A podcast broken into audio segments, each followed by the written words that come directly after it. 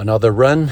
Uh, and it's funny how it works. Uh, the process of uh, of our minds to look for things, to to find ways, and and then maybe start to to do repetitions or to replicate experiences, those ones that are nicer or positive, and uh, maybe in search of pleasure.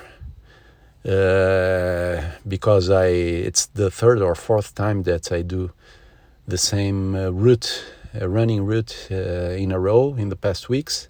It's a nice one, uh, around six and a half kilometers, and it's a one that I feel good. It's good environment, good feeling. I like to do this this this route, and um, yeah, I start as my body goes, so at an easy pace, and then warming up and starting to push.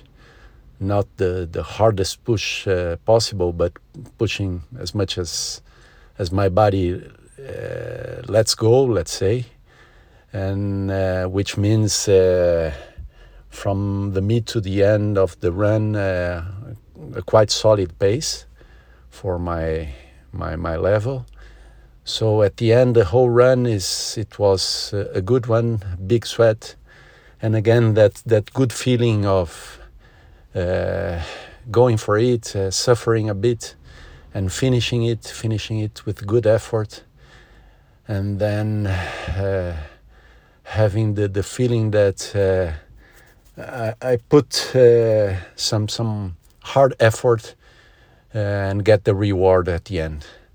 So yeah, the dynamics is is funny and it's interesting.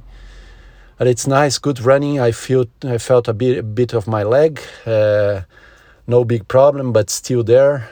So keeping the recovery. I have the physio on Saturday, taking care of it. Uh, yeah, I really want to to to go to the point as soon as possible that I I run free of pain. But still a way to go. So great run, uh, good feeling.